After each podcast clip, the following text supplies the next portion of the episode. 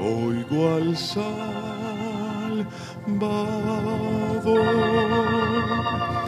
llamando.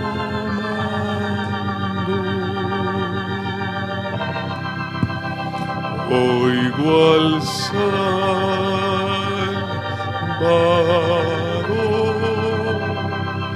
llamando.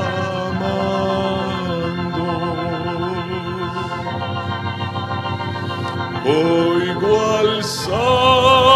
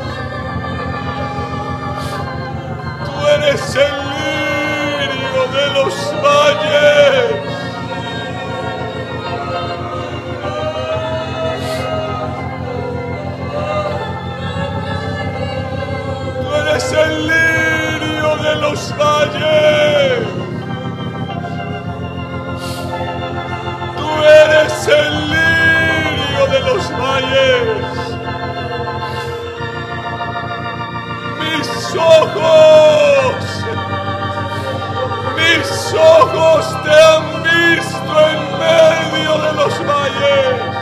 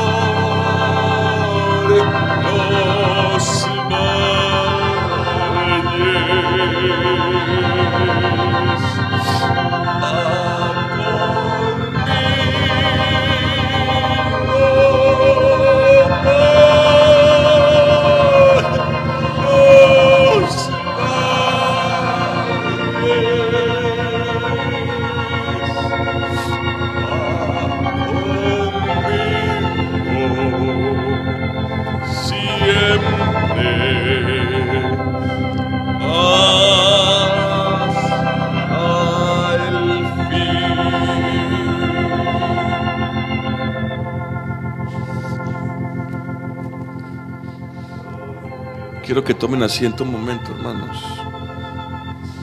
Ya vamos a seguir orando y buscando al Señor, pero quiero que tomen asiento un momento. Creo que es necesario, es necesario traer luz sobre los corazones.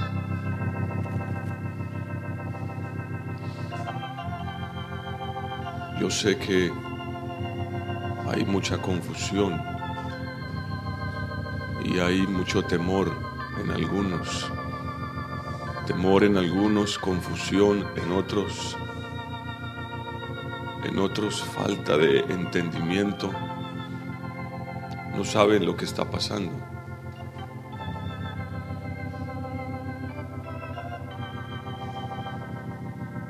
Ya creo que He perdido la cuenta de cuántas veces he respondido a esta pregunta. ¿Y por qué los hermanos están pasando por esto? ¿Por qué si ellos son tan buenas personas? ¿Por qué les pasó eso?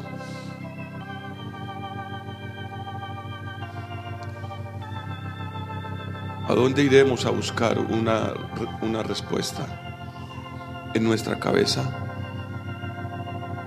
En lo que diga fulano que de pronto pasó por algo terrible y ahora está bien. No, yo quiero encontrar como creyente solo respuestas en la palabra de Dios. Y a usted como creyente y aún como no creyente debe bastarle lo que la palabra de Dios diga porque es la máxima autoridad sobre la tierra. Es la palabra de Dios. Y aquí no se trata de que cada uno saque sus propias conclusiones. La escritura dice que cuando dos o tres personas se ponen de acuerdo en una cosa y se reúnen a orar, Dios los escucha. Es un verso maravilloso, pero muy mal interpretado. Porque en realidad de lo que ese verso está hablando no es de si Dios puede o no hacer algo, sino de la gran dificultad de que como personas podamos ponernos de acuerdo en una sola cosa.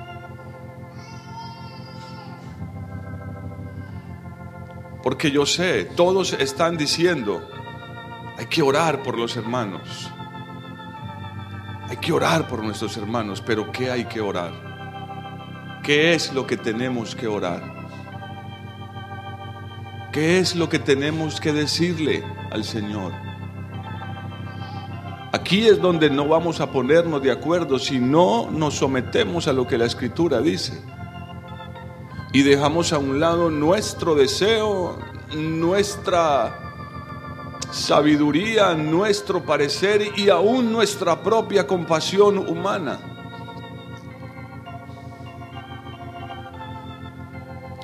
Hermanos, el problema del dolor en el ser humano tiene nombre, se llama pecado.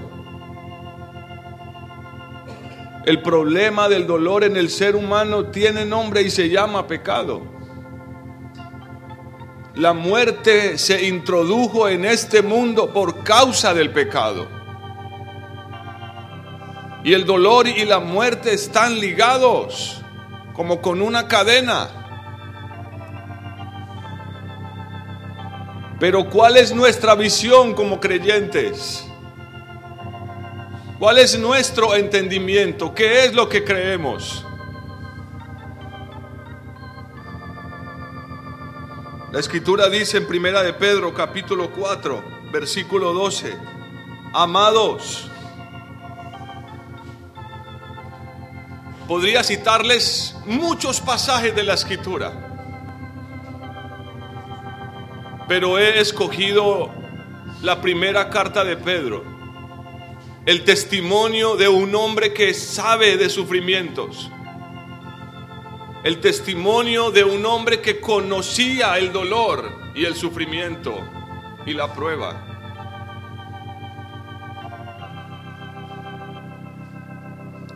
Ahora, aquí no se trata de qué es más doloroso, si esto o lo otro. Hermanos, es necio hacer eso. Lo que para usted sea doloroso puede que para mí no. Dolor es dolor. Y cuando llega a la vida de los hombres, casi siempre trae confusión.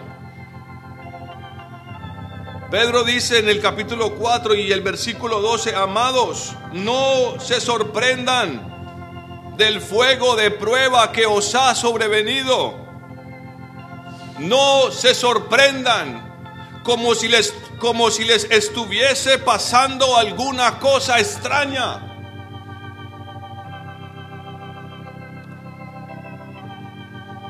No es una cosa extraña. ¿Saben por qué canté ese canto al inicio? Ese canto dice, oigo al Salvador llamando. ¿A dónde nos llama el Salvador? ¿A dónde fue su llamado una y otra vez? ¿A dónde, hermanos? A la cruz. Y él le dijo a sus discípulos, en el mundo tendréis aflicción. Pero ¿qué más les dijo? ¿Qué más les dijo? ¿Qué más les dijo? Díganlo, hermanos. Pero no teman, confíen en mí. Crean en mí. Yo puedo leerles pasajes como este, porque, porque, ah, pero ¿por qué si los hermanos son tan buenos? ¿Por qué les pasa esto? Miren, miren lo que, miren qué dice la palabra. Salmo 32, 10 dice, muchos dolores habrá para el impío, mas el que espera en Jehová le rodea la misericordia. Muchos dolores habrá para el impío. ¿Quién es el impío? Impío quiere decir sin Dios. Básicamente. Es que todo ser humano desde que nace empieza un proceso de dolor y de sufrimiento. Hasta el día de su muerte. Aquí de lo que se trata esto es si ese sufrimiento y, ese dolor tiene un propósito y consigue no solamente quedarse en este plano humano, material, sino que traspasa los cielos. Y esa es la diferencia cuando un justo padece. Su sufrimiento traspasa los cielos.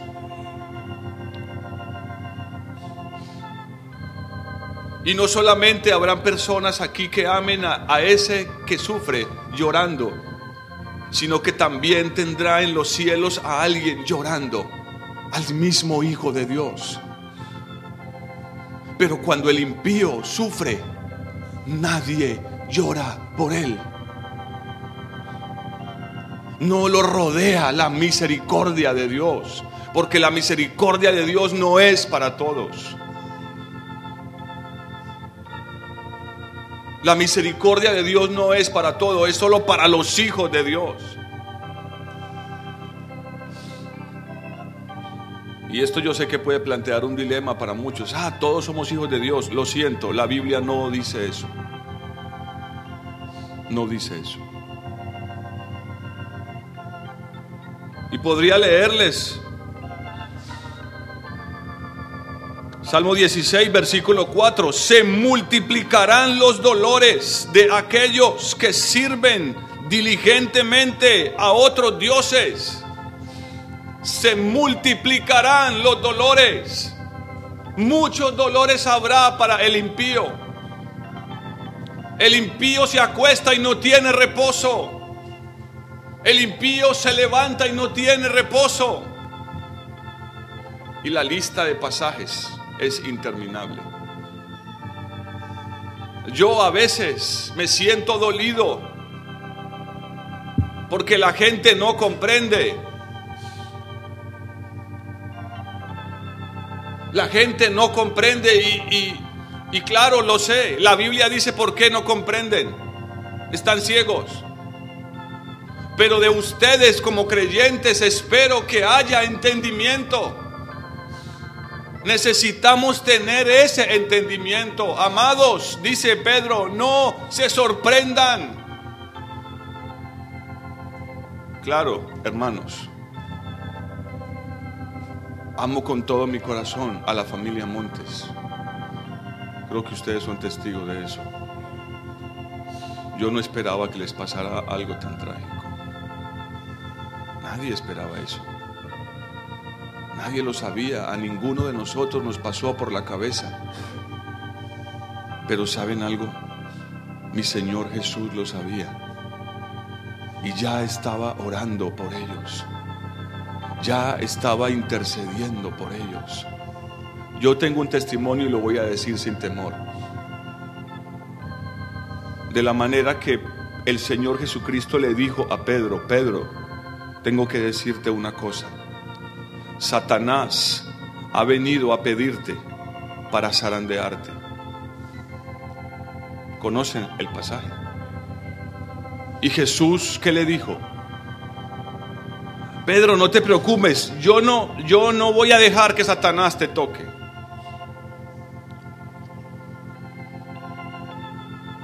Yo no voy a dejar que Satanás te toque. No, ¿qué le respondió Jesucristo, el Hijo de Dios? Yo ya he orado por ti. Escuchen esto.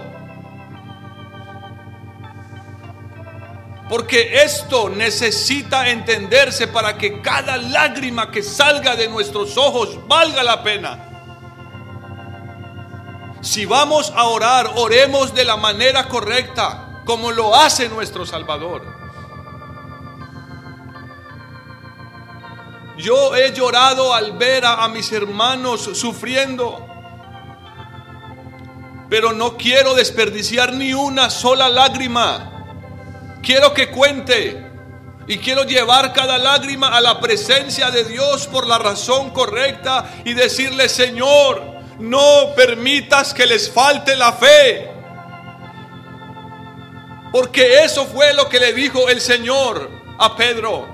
Yo he orado por ti, no para que no sientas dolor, no para que no sufras. He orado por ti para que tu fe no falte.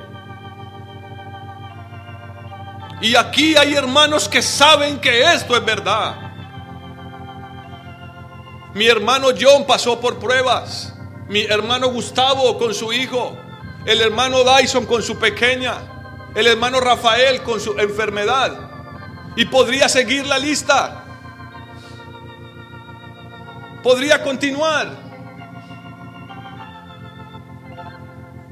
Hermanos, las heridas físicas sanan. Algunas puede que necesiten días, otras puede que solo necesiten semanas o meses, pero toda herida física sana. ¿Saben cuáles son las heridas que puede que nunca sanen? Hermanos, hay heridas que nunca sanan. ¿Saben cuáles son? Del alma. Las físicas, hermanos, van a sanar. Mis años lo han visto. las heridas físicas sanan, tarde o temprano. Pero las del alma. ¿Qué hemos de pedir por nuestros hermanos? Porque ¿qué es lo que está pasando? Pedro lo dice. Pedro lo dice en el capítulo 1.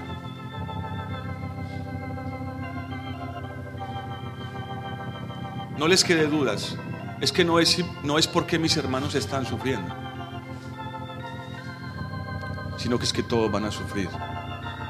El problema es quién estará a su lado cuando esa persona, cuando ese hombre, esa mujer, ese niño esté sufriendo. Nuestro Dios va delante de nosotros. Él va con nosotros por los valles y nos rodea con su misericordia. Y saca un propósito de ese sufrimiento, lo, lo, lo saca porque Él tiene el poder para eso. Lo hizo de su propia vida. Isaías 53 le, lo deja claro, lo tuvimos, dice, por azotado de Dios, por castigado de Dios, lo miramos y lo menospreciamos. Estaba desfigurado cuando fue a la cruz. Todos lo tuvieron en poco, pero su dolor, su sufrimiento y su muerte trajo la salvación a este mundo.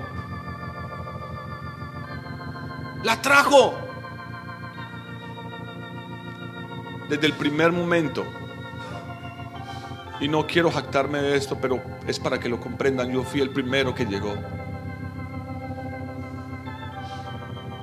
Y desde ese momento no he parado de orarle al Señor, danos una palabra. David dice en los salmos, de no haber sido por tu palabra en mi aflicción habría yo perecido me han preguntado, pero ¿y por qué le pasó eso? Y el niño que logró quemarse, ¿por qué razón? Y yo les he dicho, no es esa la pregunta. La pregunta es cómo es que los cinco salieron vivos de ahí. Es el testimonio de los hermanos, es el testimonio de la gente que ayudó a sacarlos, es el testimonio de los bomberos. Cinco minutos más. Solo cinco minutos más y todos habrían muerto.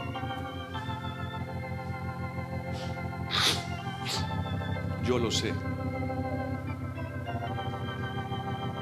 Satanás los pidió para zarandearos, pero Dios metió su mano. Porque al fin de cuentas, Satanás es solo un instrumento en las manos de Dios. Él no tiene dominio, él no tiene dominio más allá de lo que Dios le permite. Y cuando Dios se lo permite, como lo ha hecho con muchos hombres en la escritura, incluido Job, incluido David, incluido todos los santos desde la antigüedad hasta ahora, el mismo Pablo que tenía, dice él, tenía un aguijón en la carne, un mensajero de Satanás que lo abofeteaba continuamente. ¿Quién? El apóstol Pablo un hombre que pasó por naufragio, lo apedrearon, desnudo, con hambre, perseguido. El gran apóstol Pablo, el que aún la gente que no conoce la Biblia conoce. Pero es una ofensa contra el Hijo de Dios, quien murió en la cruz y padeció por nuestros pecados, pensar que como creyentes no debe pasarnos algo difícil. Porque cuando las cosas están en las manos de Dios, miren, las manos de Dios pueden transformar cualquier cosa. Nada es malo en las manos de Dios. Sus manos son tan santas y tan puras que todo lo que llega a las manos de Dios, como así, así, como llegaron nuestras vidas destrozadas, vacías, sin propósito, Él ha ido tomándolas y ha ido formándolas. Porque Él toma a los que ama y los purifica. Y yo sé, el Señor me lo dijo. Mis hermanos están pasando por esto porque Dios ya tenía un plan.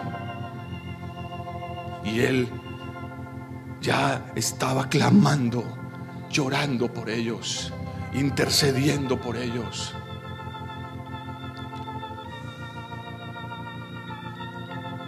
Entonces, ¿por qué debemos orar? Yo sé, hermanos, el dolor es terrible. Y uno quisiera que no sintieran dolor. Cuando al Señor le dijeron, tu amigo el que amas está enfermo, Él no corrió a sanarlo, Él tenía un propósito.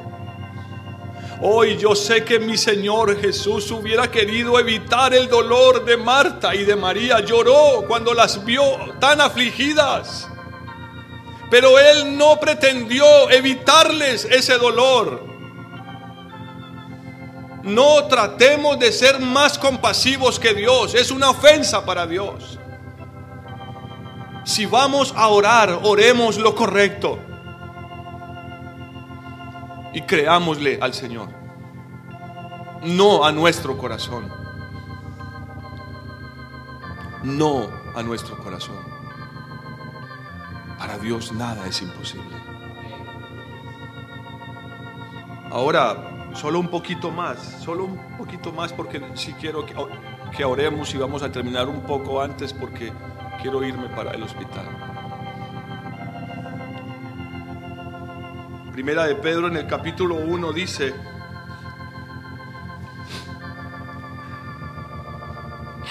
versículo 3, bendito el Dios y Padre de nuestro Señor Jesucristo, que según su grande misericordia, y esa misericordia es para quien rodea a todos, no, ya leímos que rodea solo a los justos, que en su gran misericordia nos hizo renacer, ¿para qué?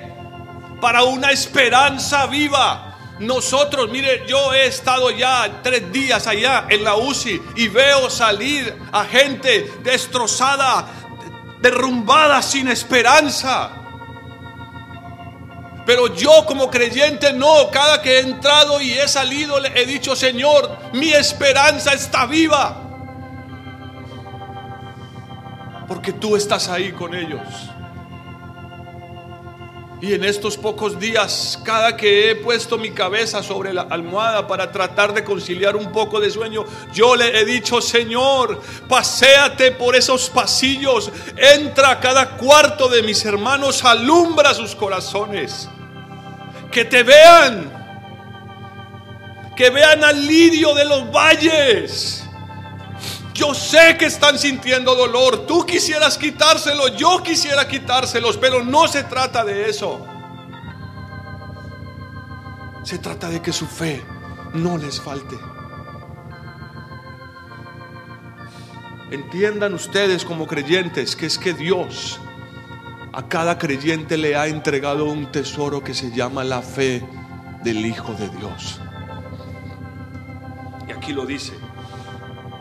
Nos hizo renacer para una esperanza viva por la resurrección de Jesucristo de los muertos. Versículo 4, para una herencia incorruptible, incontaminada e inmarcesible, reservada en los cielos para vosotros. Escuchen esto, versículo 5, que sois guardados, sois guardados por el poder de Dios mediante qué? Hermanos, necesitamos que Dios guarde el corazón de mis hermanos. Y Él lo hará por su poder, pero lo hará mediante la fe. Si quieren orar, oren con fervor, Señor. Que no les falte la fe. Que sus ojos no se nublen por el dolor, por la angustia, por la confusión, como para que no te vean y que puedan levantar sus manos como Job y decir, yo te bendigo, Padre. Porque sé que no puedo solamente recibir lo bueno, sino también lo malo. Y aunque esta mi carne se deshiciera, le dijo Job, aún aunque me matares, yo sigo creyendo en ti. Ayer entró una señora, supo que era pastor, bueno, ya muchos lo saben. Yo quiero, eh, yo también quiero entrar porque quiero reprender ese espíritu de muerte que hay ahí. Yo sentí un ardor en mi corazón y ya le iba a decir, yo creo que Dios me, me detuvo porque a veces puedo llegar a ser demasiado vehemente. Yo ya le iba a decir, yo no sé cuál es el Dios que usted cree y sigue, pero el mío ya venció la muerte. La venció con poder, dice la escritura. La muerte no pudo retenerlo y quienes creen en él, como dice la escritura en Juan 5, aunque estén muertos vivirán. Por eso es que Él se hace llamar, no para gloria de Él, sino para de sus hijos, el Dios de Abraham, de Isaac y de Jacob. Para usted y para mí son personajes que murieron hace miles de años. Para Dios no, están vivos. Y Dios se siente gozoso, se siente privilegiado, se siente honrado cuando le dicen, tú eres el Dios de Abraham, de Isaac y de Jacob. Porque viven. Viven. Yo no sé, le, iba a decir cuál sea su Dios, porque el mío ya venció a la muerte. No tengo, yo, no, yo le dije, ¿saben qué? No tengo ninguna preocupación. Dios está ahí con ellos. Ahí no hay un espíritu de muerte. No sé con los demás. Con los míos le dije, Dios está con ellos. Y cada que entro es a decirle lo mismo.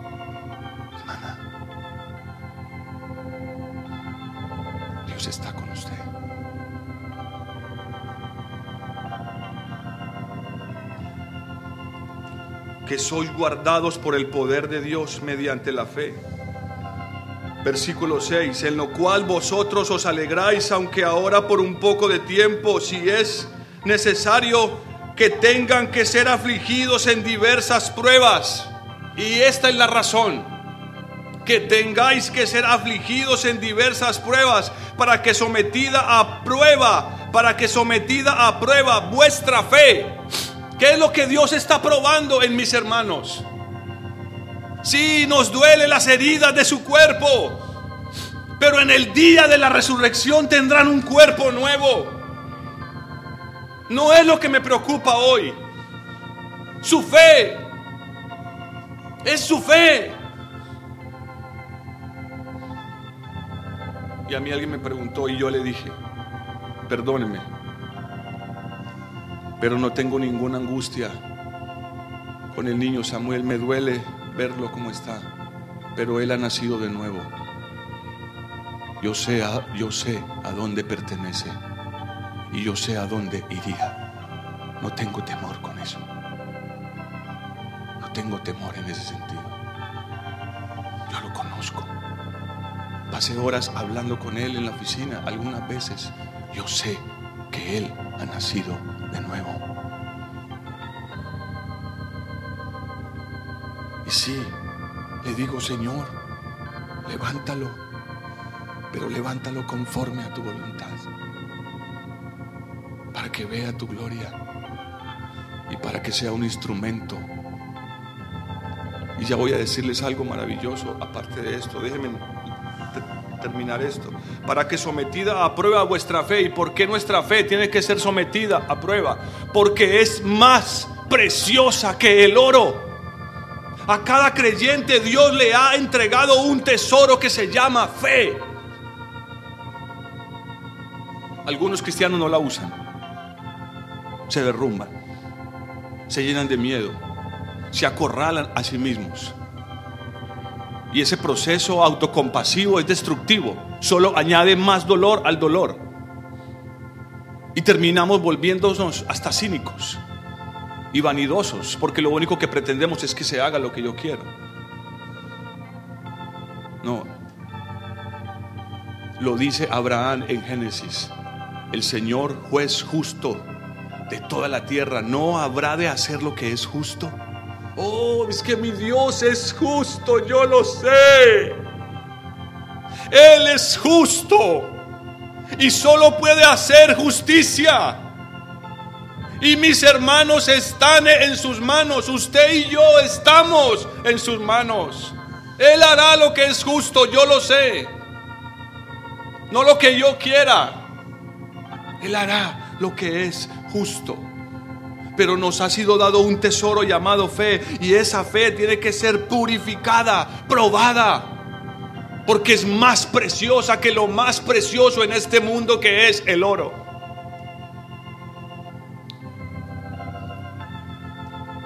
el cual aunque perecedero se prueba con fuego, para que sea hallada en alabanza, gloria y honra cuando se manifieste Jesucristo.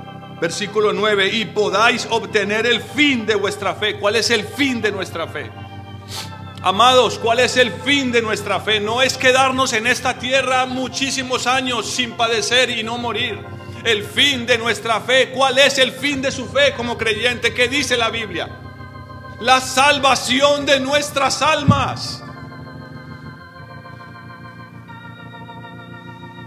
La salvación de nuestras almas. Si quieren orar, ya saben por lo que deben orar. Pero saben, hermanos, cuando Dios permite que alguien pase por esto, como lo que están pasando mis hermanos, es porque Dios ya los había preparado. Seguramente Dios no lo sabe. El dolor puede nublar la mente, pero ahí es donde entran nuestras oraciones. Miles de personas a esta hora y un poco más luego estarán orando por ellos. Yo le decía, Señor, da entendimiento a tu pueblo.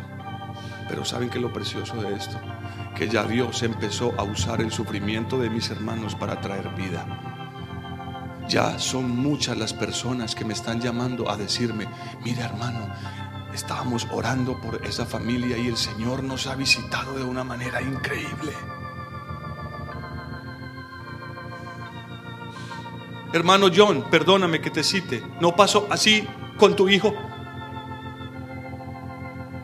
Su niño duró 18 meses en una cama. Y muchas veces corrimos para la UCI.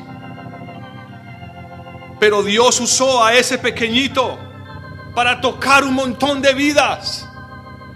Para preparar el terreno, el corazón de muchas vidas. Y hoy no está muerto, está con el Señor. Él vive. Yo lo sé. Cuando entré un día a la UCI y oré por él, yo lo vi parado al lado de mi Señor. Es mi fe. Prefiero morir por esa fe que vivir en la incredulidad, en la desesperanza de la gente, en la ignorancia de que no tienen un Dios, tienen ídolos a los cuales aferrarse, pero muchos dolores se multiplicarán los de aquellos que sirven diligentemente a otros dioses. Solo hay un Dios, se llama Jesucristo.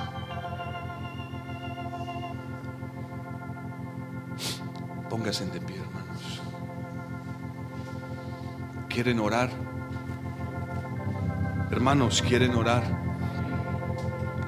Hagamos a un lado nuestro propio deseo, nuestra propia compasión Pidámosle al Señor que haga su perfecta voluntad porque ya Él tenía un plan.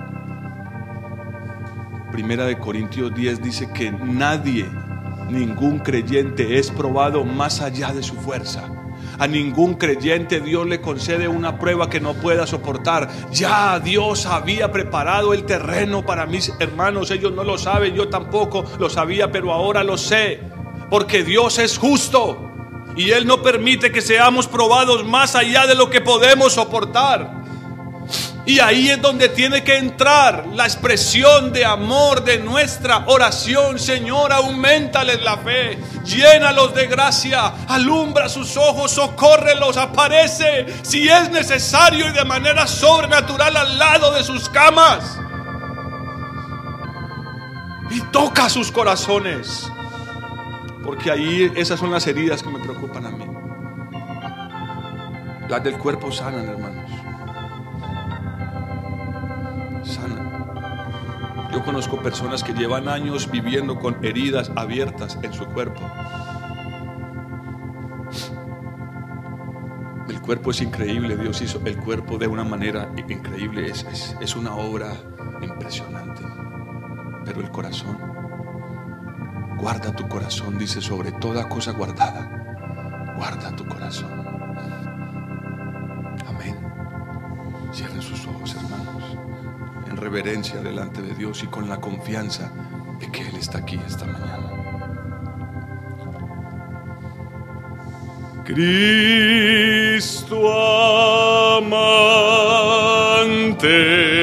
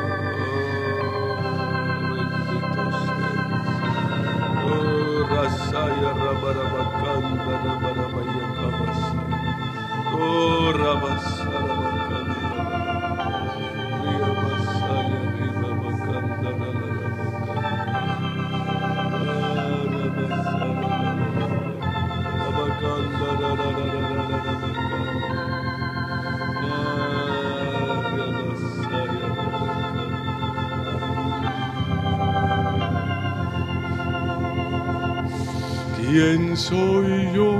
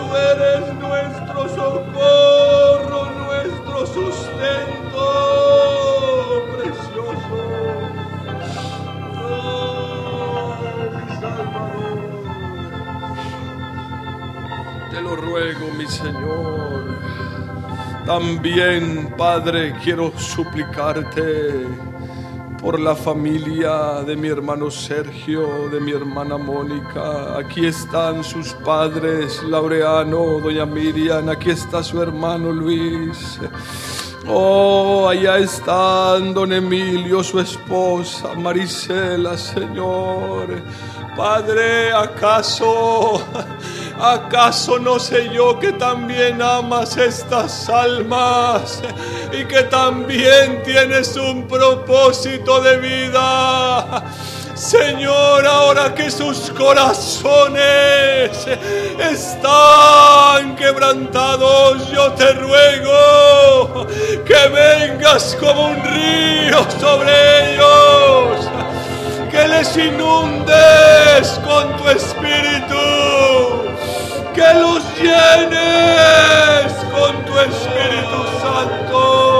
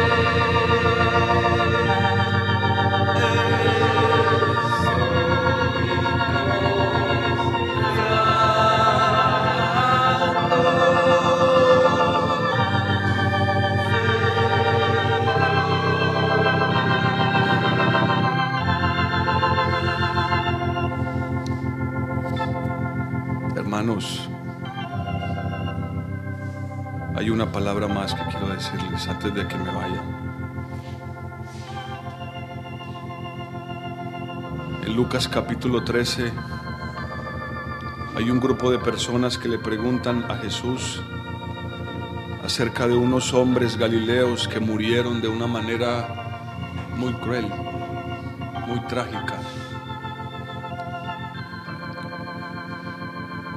Y dice que Pilato mezcló su sangre con la de los sacrificios. Fue algo horrible al parecer. Jesús les dice a ellos, ¿pensáis que estos galileos, porque padecieron tales cosas, eran más pecadores que todos los demás?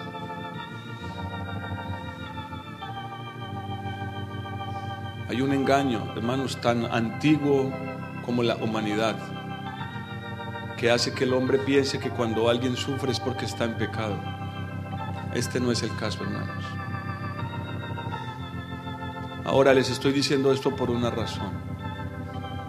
Porque nuestros hermanos están en aflicción, pero esto nos afecta a todos. ¿Cuál debe ser mi reacción? ¿Cuál debe ser mi actitud que estoy del otro lado? Este pasaje lo dice. Os digo, no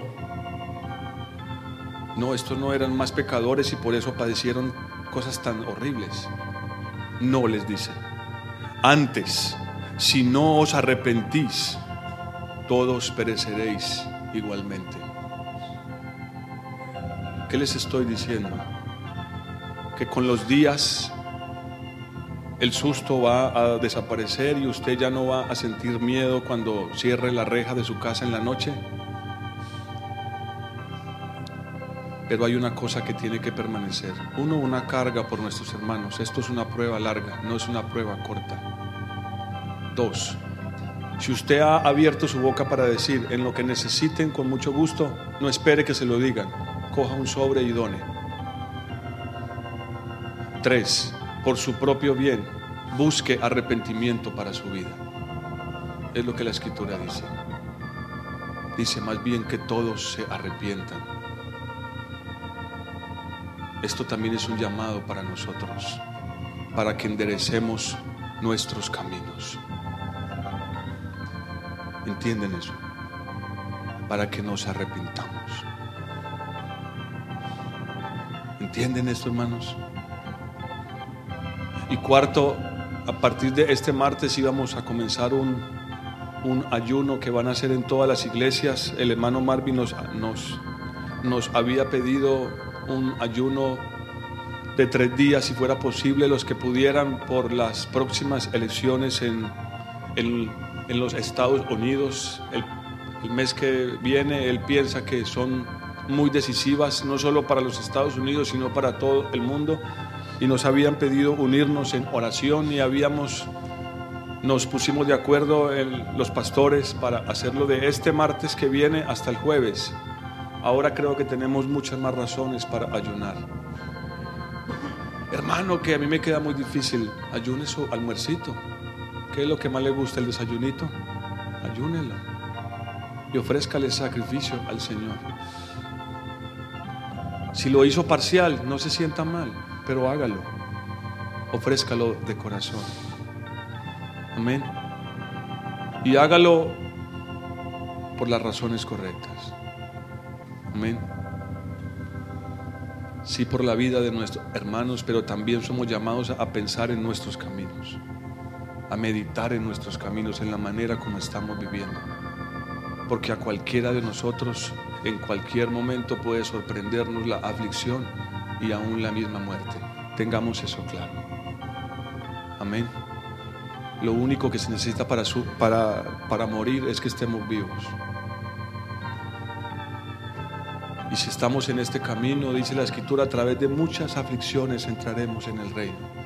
Desde ya, gracias a todos los hermanos que han estado orando, que han estado ayudando, que han estado llamando. Sepan que en este momento, si van a ir al hospital, solo dejan entrar a los familiares. Porque todavía están en la unidad de cuidados intensivos. Pero si usted quiere ir, no solamente es por los hermanos que están ahí, solo se pueden ver 5 o 10 minuticos, dejan. Usted puede estar acompañando a su familia que está ahí. Si a bien tiene ir, pero sepa que es muy posible que no pueda entrar, es lo más seguro. Entonces, gracias hermanos. Gracias porque creo que esto ha hecho, mire, alguien me, alguien me dijo, esto nunca había pasado en Europa. Yo abrí mi celular, tuve que reinstalar el WhatsApp para poder estar comunicándome y el 90% de las personas que yo tengo registradas en mi número tienen la foto de los hermanos, de nuestros amados hermanos y están pidiendo oración. México, Guatemala, Ecuador, todo Colombia. No sé, Alemania lo han llamado de muchos lugares, le han puesto mensajes de muchos países. Alguien me decía, esto no se había visto nunca. Somos una iglesia pequeñita, hermano, tal vez de las más pequeñas en Hebrón. Pero esto ha hecho movilizar miles de vidas. Eso es lo que significa ser parte de la familia de Dios.